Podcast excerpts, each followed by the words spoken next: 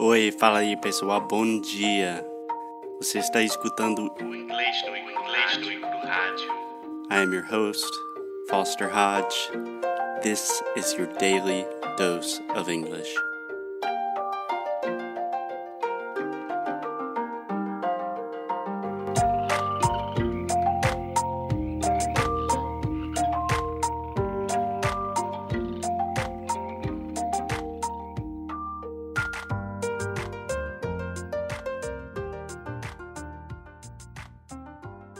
Alexia, are you ready? Yes, I am Foster Hodge. The one, the only, Alexia from English Weekly. And the crowd goes, wow! Gente, quem me olhar agora é uma louca que tava até balançando os braços dentro. É sério, eu tava com o braço pra cima, balançando. A gente tá gravando, sério?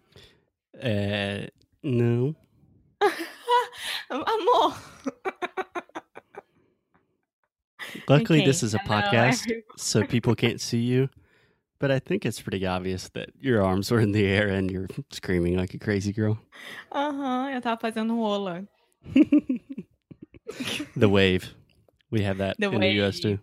Uh, yeah. yeah, it's an international thing, amor. Oh, really? Yes. You think they have the wave everywhere? yes, I do. You know, the wave is prohibited in 34 countries in the world. No, it's not. Yeah, it is. No, it's not. Yeah, Canadians don't do the wave. Uh, s- stop it. The wave. I- I'm kidding, babe. I don't know. I imagine okay. it's probably. I think everyone's cool with the wave. And maybe North Korea is not cool, but I mean, Hey, you don't know. what? Never been there. Oh, I'm sorry. Now Trump is their best friend. Hey, talk about my president.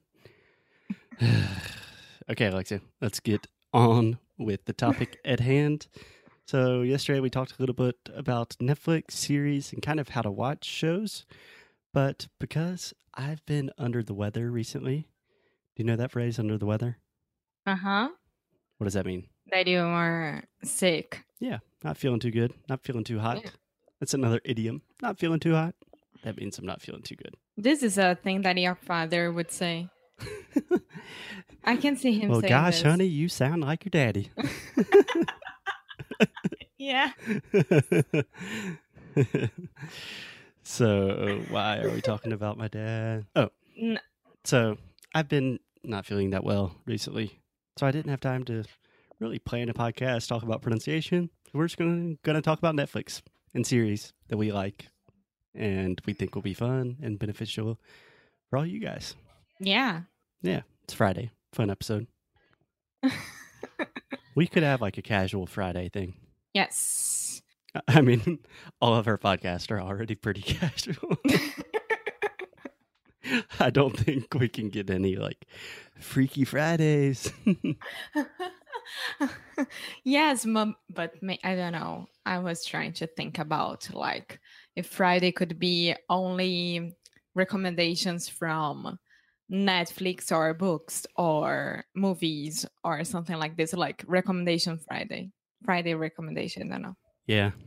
You know what? One of my podcasters, one of my podcasters, one of the people that I like listening to that has a podcast, he started doing on most weekends. He will take listener questions and he just answers questions from his listeners.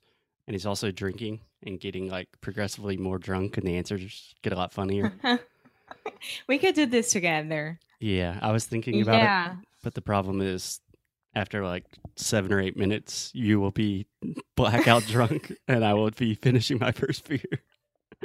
Well, amor, if, if you give me vodka or gin, I won't be that bad. You know that. My problem is with wine. No, beer, I won't drink. So. I think in the middle of the podcast, you'll start hearing like, Alexia, Stop it. Alexia, Of acorda, course not. acorda. I, I won't. uh, No, amor, I don't sleep like this when I drink. I get sleepy, but I don't sleep.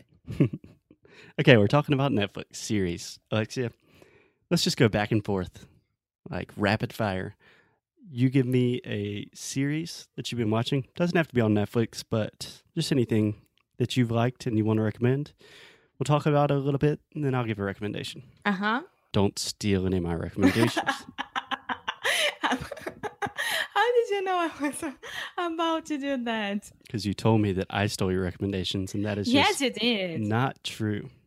Yes, you did. Okay, so I'm I'll looking at my recommendations, and I told you about all five of those shows. those are mine.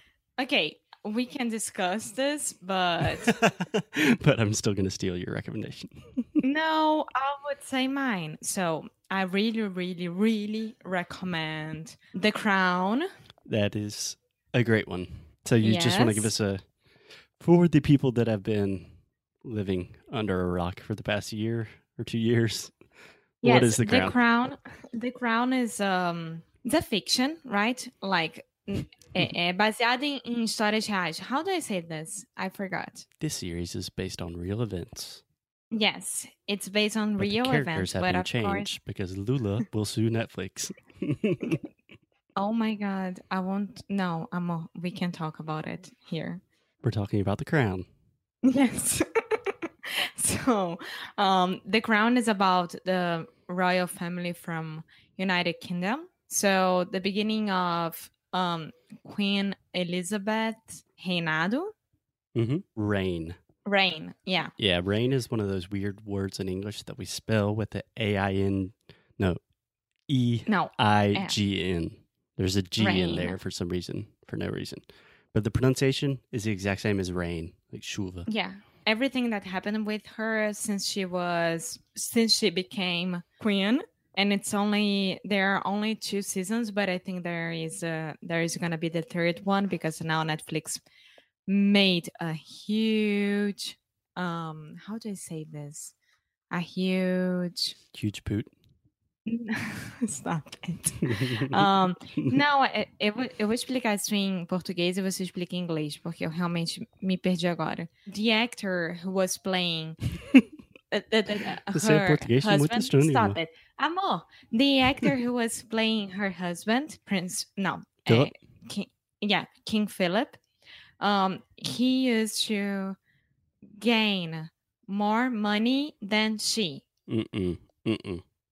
Earn. Sorry, earn more money. I would say make more money. You could say earn and then than her.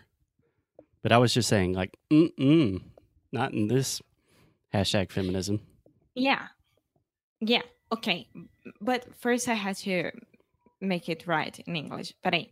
So, uh, the, the actor who was playing King Philip in The Crown, he used to make more money than the actress who was playing Queen Elizabeth. Yes. Oh my God. I, I did it. You did it. um, And if you want to do it fast, just within the context, I would say he made more money than her.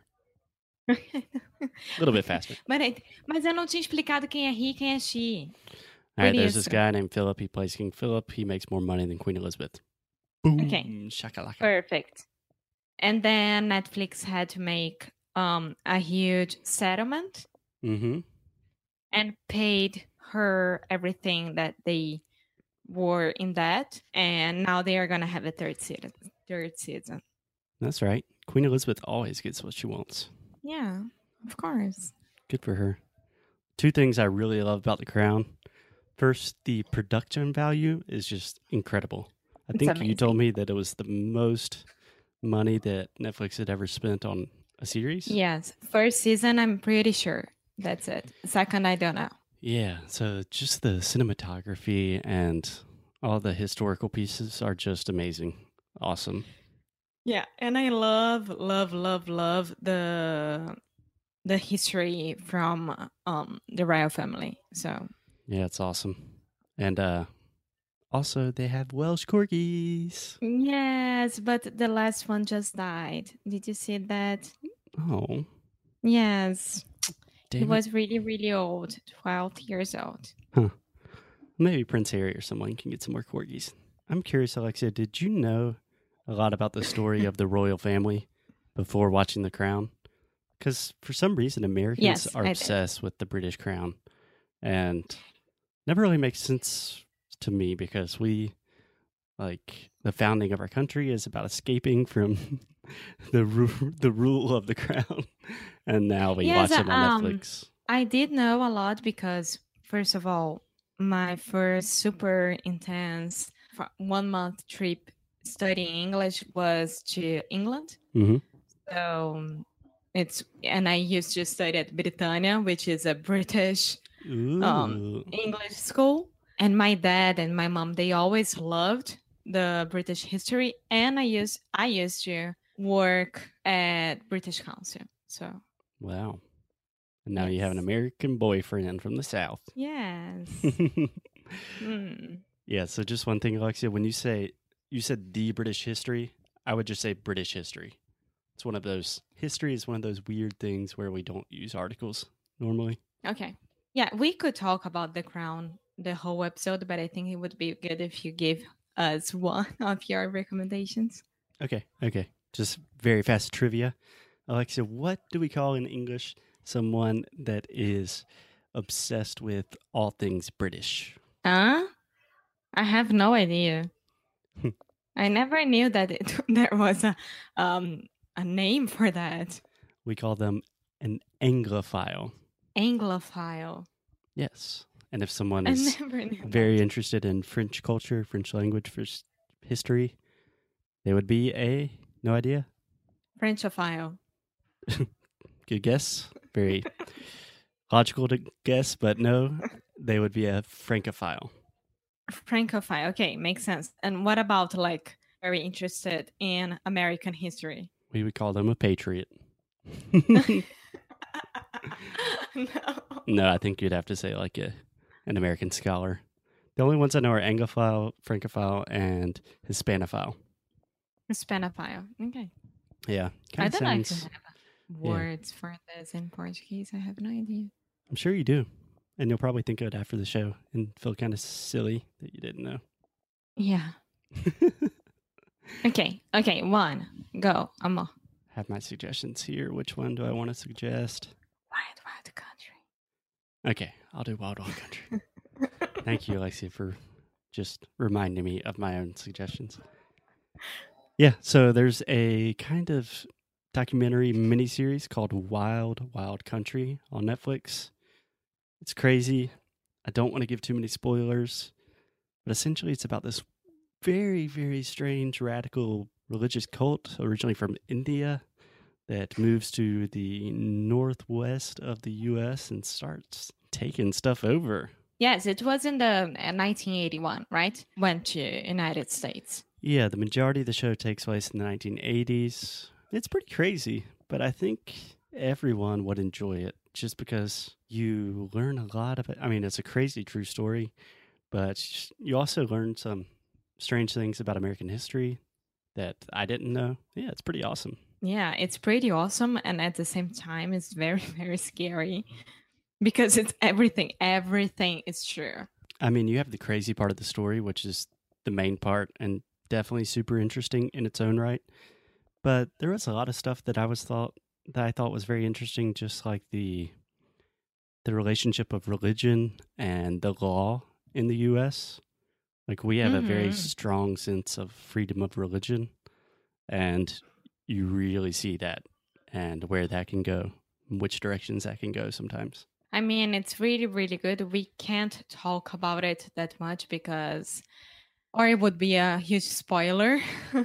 Yeah. No spoilers. but yeah, we are against spoilers. Cool. So, Alexia, our recommendations for today The Crown, Wild Wild Country. I think we should do this every day. Just talk about Netflix shows. Much easier. I don't have to plan anything. yes, but I think people will like it. okay. Happy Friday, guys. I think Alexia's going to kill me if I keep correcting her. See you on Monday.